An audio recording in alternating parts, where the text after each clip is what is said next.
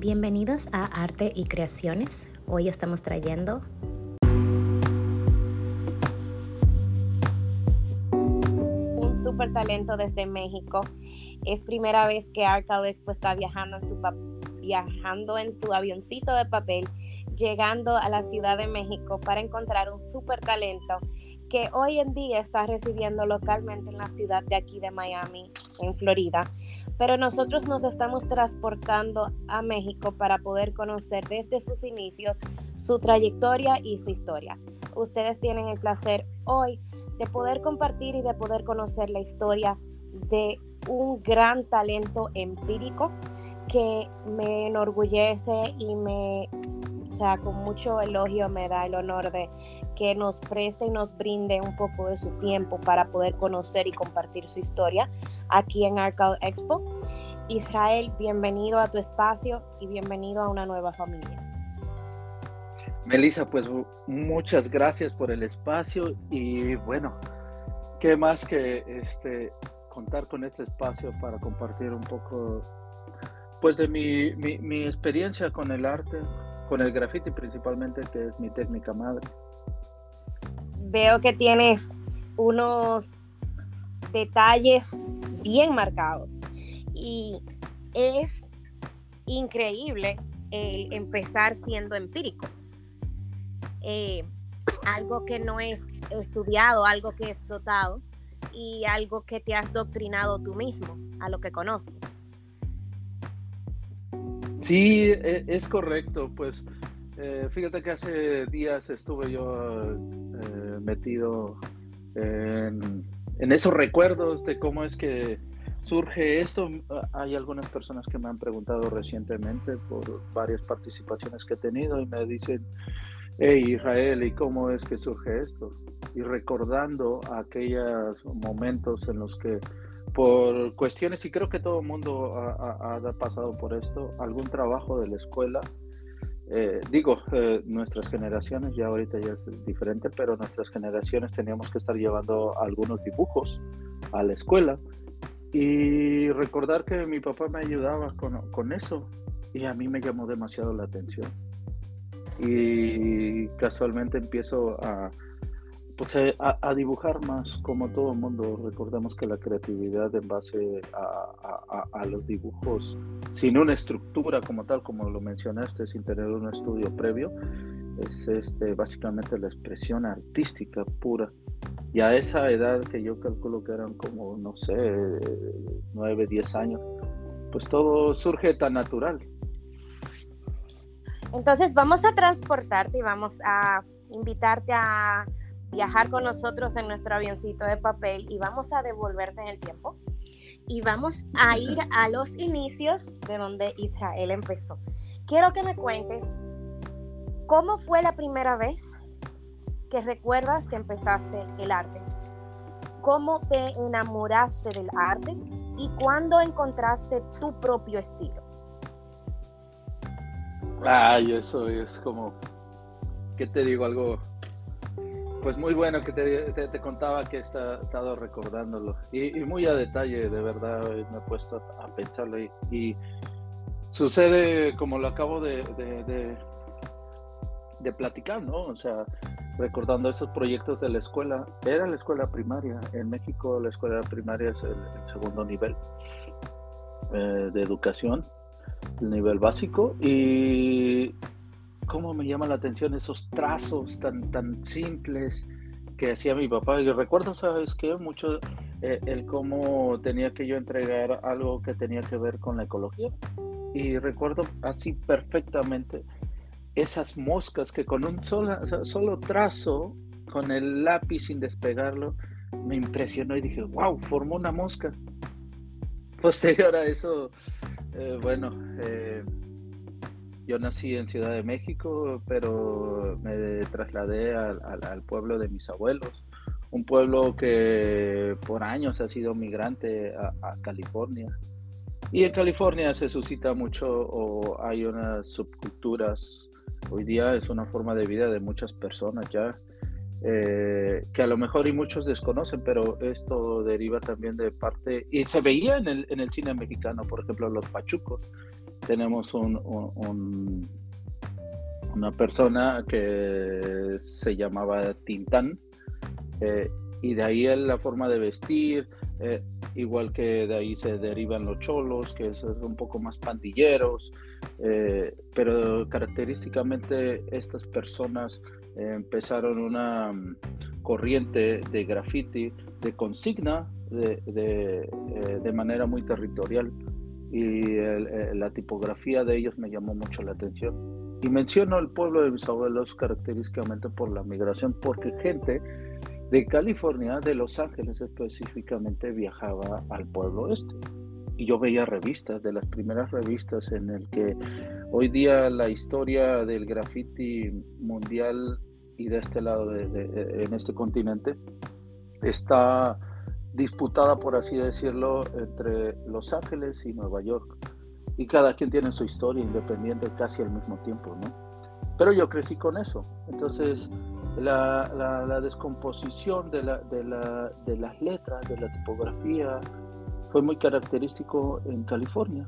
Y para mí me llamó demasiado la atención al ver esas revistas, a ver lo que estaba sucediendo. Fue mi primer contacto. Y yo estaba pequeño. Me llama la atención, eh, pero no despegaba tampoco eh, la vista sobre eh, los alcances de la pintura obviamente no sabía de arte, no sabía exactamente ni de composición de color, ni historia del arte, todo era por curiosidad. Hasta que llegué a la ciudad de Querétaro y empiezo a ver que el movimiento de graffiti empieza a nivel nacional también.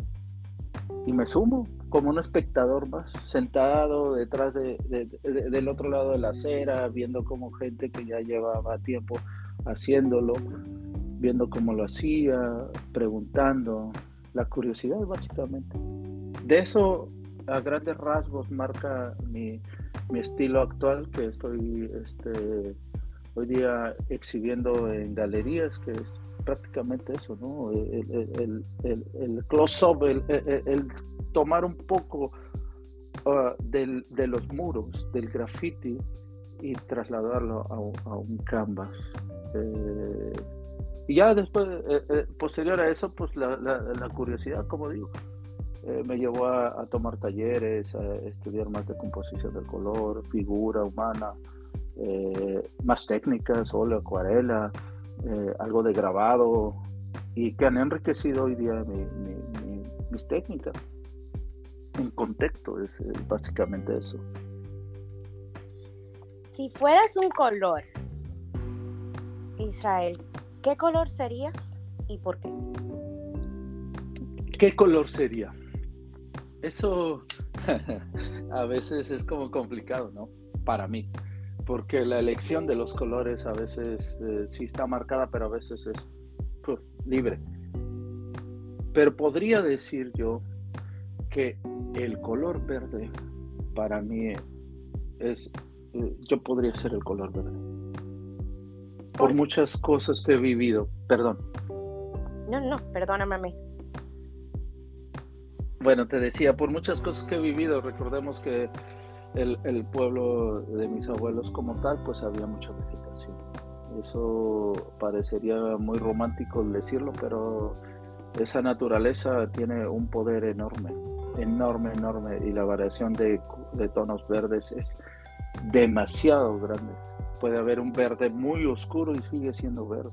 Puede haber un, verde muy, muy claro eh, y, dicen que es amarillo. O sea, creo que es uno de los colores más amplios en gama.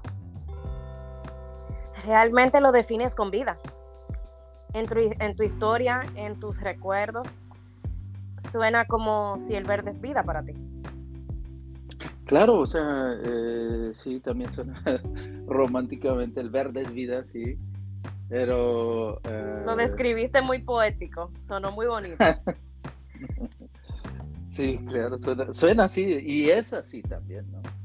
El, poder, el poder del color es, o sea, es, es, grande, es grande, en todos los sentidos, en todas las culturas, cada artista lo, lo, sabe, el poder del color es una, una magia muy, muy fuerte que cada quien lo interpreta de muchas maneras, pero es mágico. Estoy de acuerdo. Ya trasladándote a lo que es Querétaro, y cuando llegas y cuando ya te has enriquecido de todo tu experiencia, has creado más técnicas, has creado experiencia de vida y has creado experiencia en tu profesión. Ya definiendo y estructurando más lo que es tu marca, tu firma, como le decimos nosotros, y te defines como grafitero, y en grafitero al mismo tiempo te entras en lo que es el mundo del canvas, que puede entrar en lo que es comercial, lo que es interiores. ¿Cómo te sentiste con la tra diría con el traslado de paredes de afuera a interiores, que son dos diferentes tipos de clientes? ¿Cómo le podrías decir a una persona cómo manejar esa situación? Bueno, hoy día creo que ya pasa, eh, eh, en el caso mío, mencionando que el graffiti empezaba en México, pues viví todo ese, todo ese proceso, eh, desde el de consigna, desde el graffiti ilegal totalmente,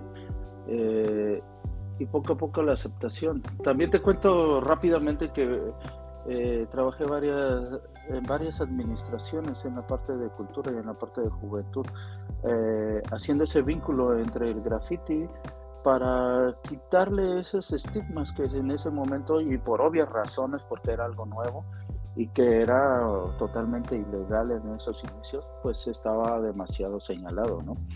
Entonces, muchas veces eh, llegué a conocer a artistas, que ahora se, es, digno de, decirles artistas de, de graffiti, que ya llevaban años, y platicábamos ese enriquecimiento que te da el, viajar, o esta gente en este caso, cuando lo conocí que viajaba mucho, y, decir, wow, en otros países está sucediendo que está, eh, el graffiti está decorando interiores, esto ya es de manera comercial, el graffiti toma unas cuestiones, este, eh, las cuestiones inmobiliarias que hasta eh, el, espacio público o el espacio mm, como, como una propiedad, de, aumenta el, valor de la propiedad.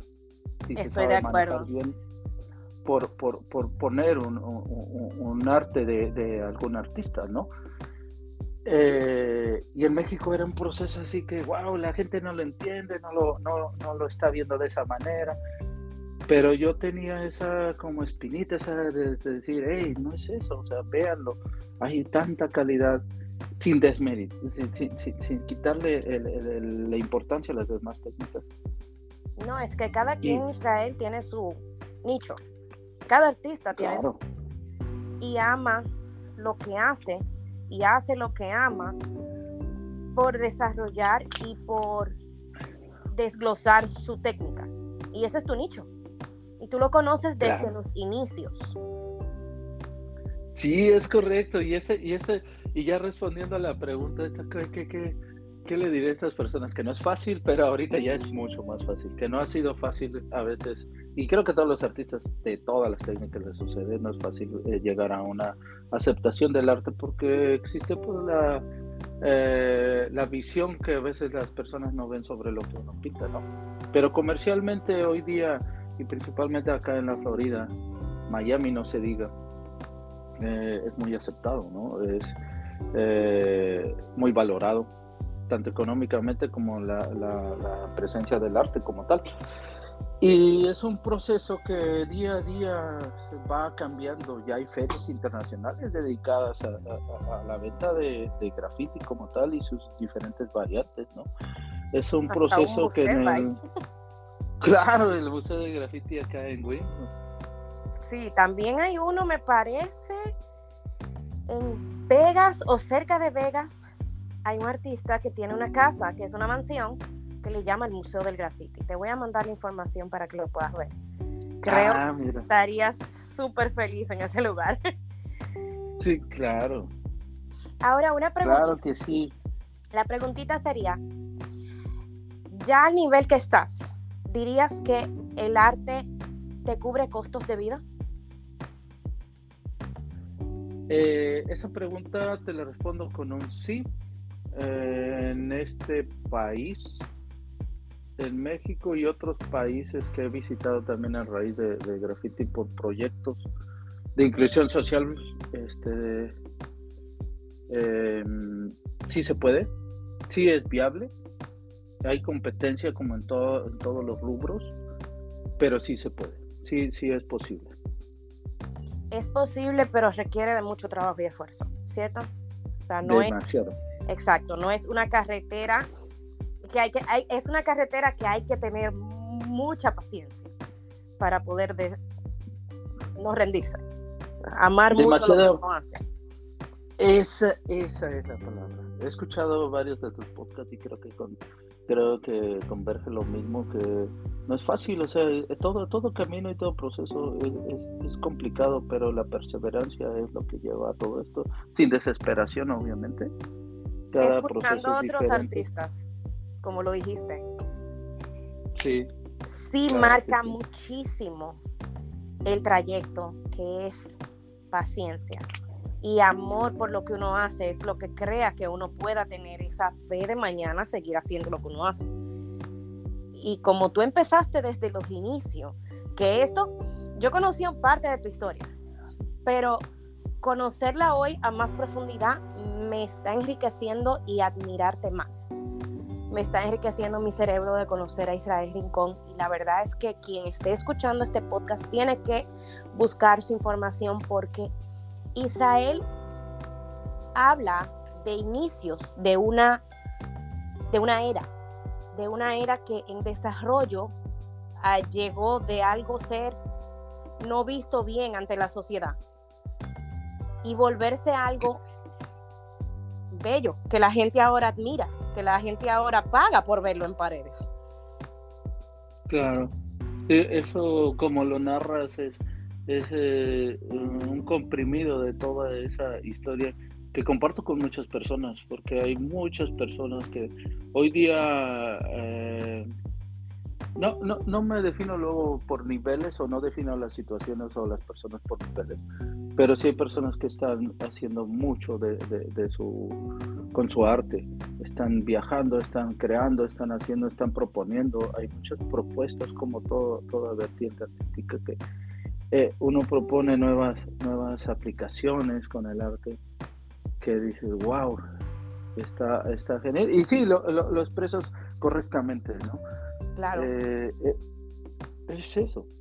Es que hoy en día también tenemos mucha más facilidad de tecnología, de poder mirar cosas que no habíamos visto sin tener que coger un avión y viajar a otro país. Las redes sociales y el Internet ha abierto un mundo desconocido y paralelo que uno ya ahora tiene más alcance de poder mirar y conocer hasta técnicas, lo dices, eh, otros artistas, otras personas que comparten ideales con nosotros. Sí, claro que sí. Y, y, y, te voy a decir algo rapidísimo. Para mí el graffiti me ha dejado muchas amistades, muchas buenas personas que pintan y que no pintan. Muchas personas me han abierto la puerta de su casa sin saber quién soy, simplemente por la admiración de lo que hace uno.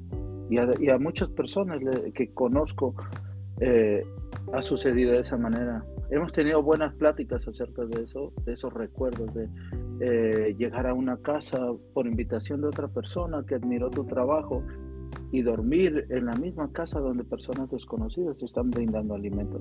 Para mí eso es algo muy importante y que me ha dejado mucho, eh, muchas experiencias buenas y que hoy día transmito, replico con otras personas. Israel, puedo decir que a raíz de conocerte por aquí, a raíz de conocer tu trabajo y de poder mirar y admirarlo y de ver procesos a través de lo que decimos nosotros que nos llega a conocer, que son las redes. Eh, me encantaría poder abrirte, que te lo dije al inicio, el espacio de Arcade Expo. Es un nuevo mundo para ti. Eh, es una plataforma que está a tu disposición y es tu familia. Me encantaría que puedas decirle a las personas dos preguntas y luego dónde te pueden encontrar y dónde pueden encontrar tu arte. La primera pregunta va a ser, si ¿Dirías que una persona marcó tu trayectoria y fue una influencia positiva? ¿Que dirías que sea alguien que marcó tu trayecto de carrera, influenció para ti positivamente? ¿Quién dirías que fue? ¿Y cómo te experimentó eso? Mi madre y mi abuela. Mi madre y mi abuela por aguantar tantas cosas. A veces uno de joven y en ese en esas ganas de querer hacer y comerse y pertenecer a algún movimiento, alguna situación.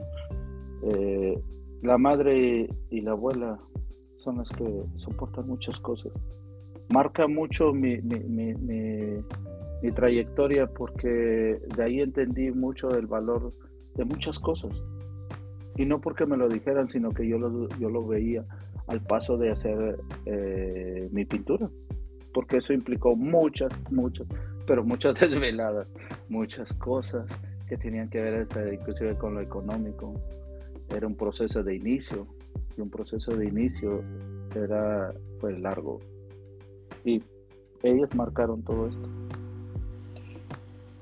Qué bonito ver tu raíz familiar tu influencia de naturaleza, de tu país, amor por mostrar quién eres. Y la trayectoria ha sido muy grata.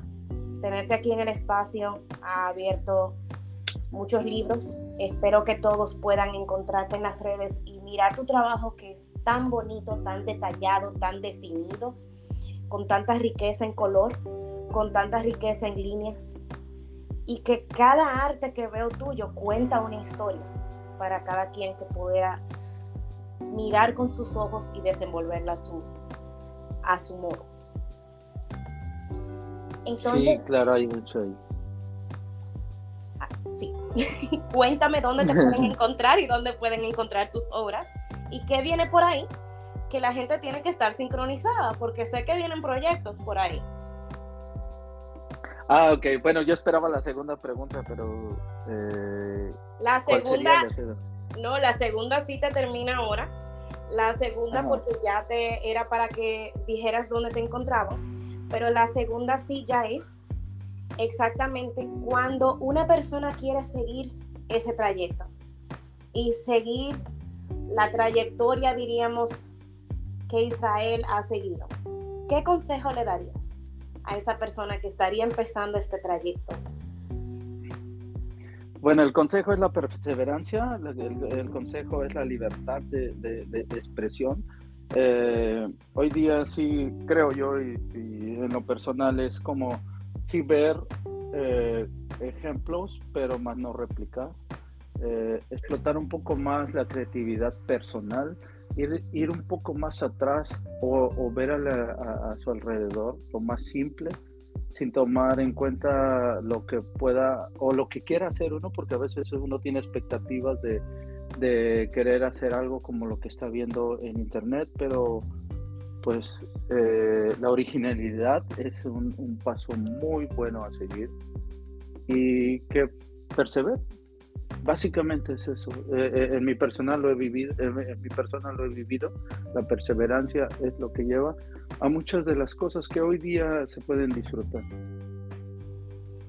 ¿Dónde pueden encontrar tus obras? Eh, mi trabajo está hoy día este, en mi Instagram. mi Instagram es arroba sleep no la palabra americana de dormir, sino es que se confunde mucho, ¿sabes? Eso también tiene una historia peculiar, porque yo adopté esa, esa, esa S-L-E-P y One, eh, ahí sí es el número uno, eh, pero eh, lo adopté porque es, en, el, en, el, tiempo que yo hacía graffiti legal era más rápido de escribir. Lo escribes rápido y corres porque tienes que seguir y, que no te atrapen. Y, que no te atrapen. Exactamente.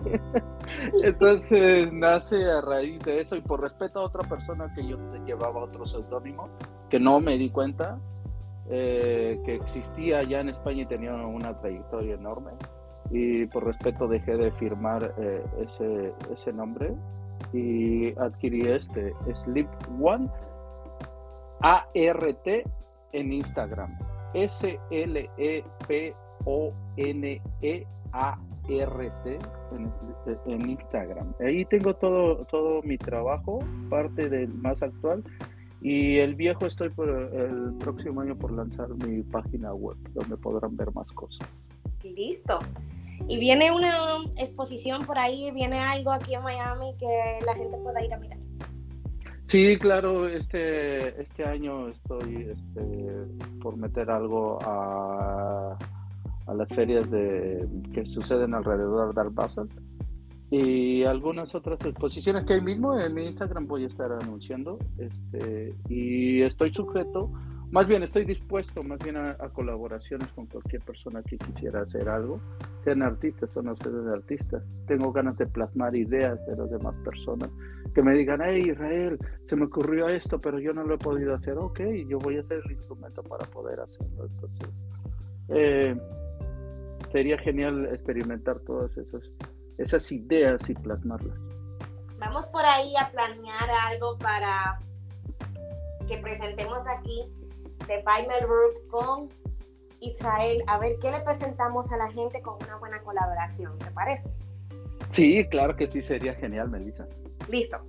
Bueno, entonces ya todos tienen que estar pendientes, todos tienen que ir, pero ya al Instagram y mirar las cosas que están pasando, porque ustedes no saben la calidad de arte del artista que acaban de escuchar. Queden sincronizados y conozcan más de Israel Rincón. Gracias por estar en el espacio de Arcade Expo. Israel, hasta la próxima y gracias por tu tiempo. Gracias a ti, Melissa, y hasta luego. Chao.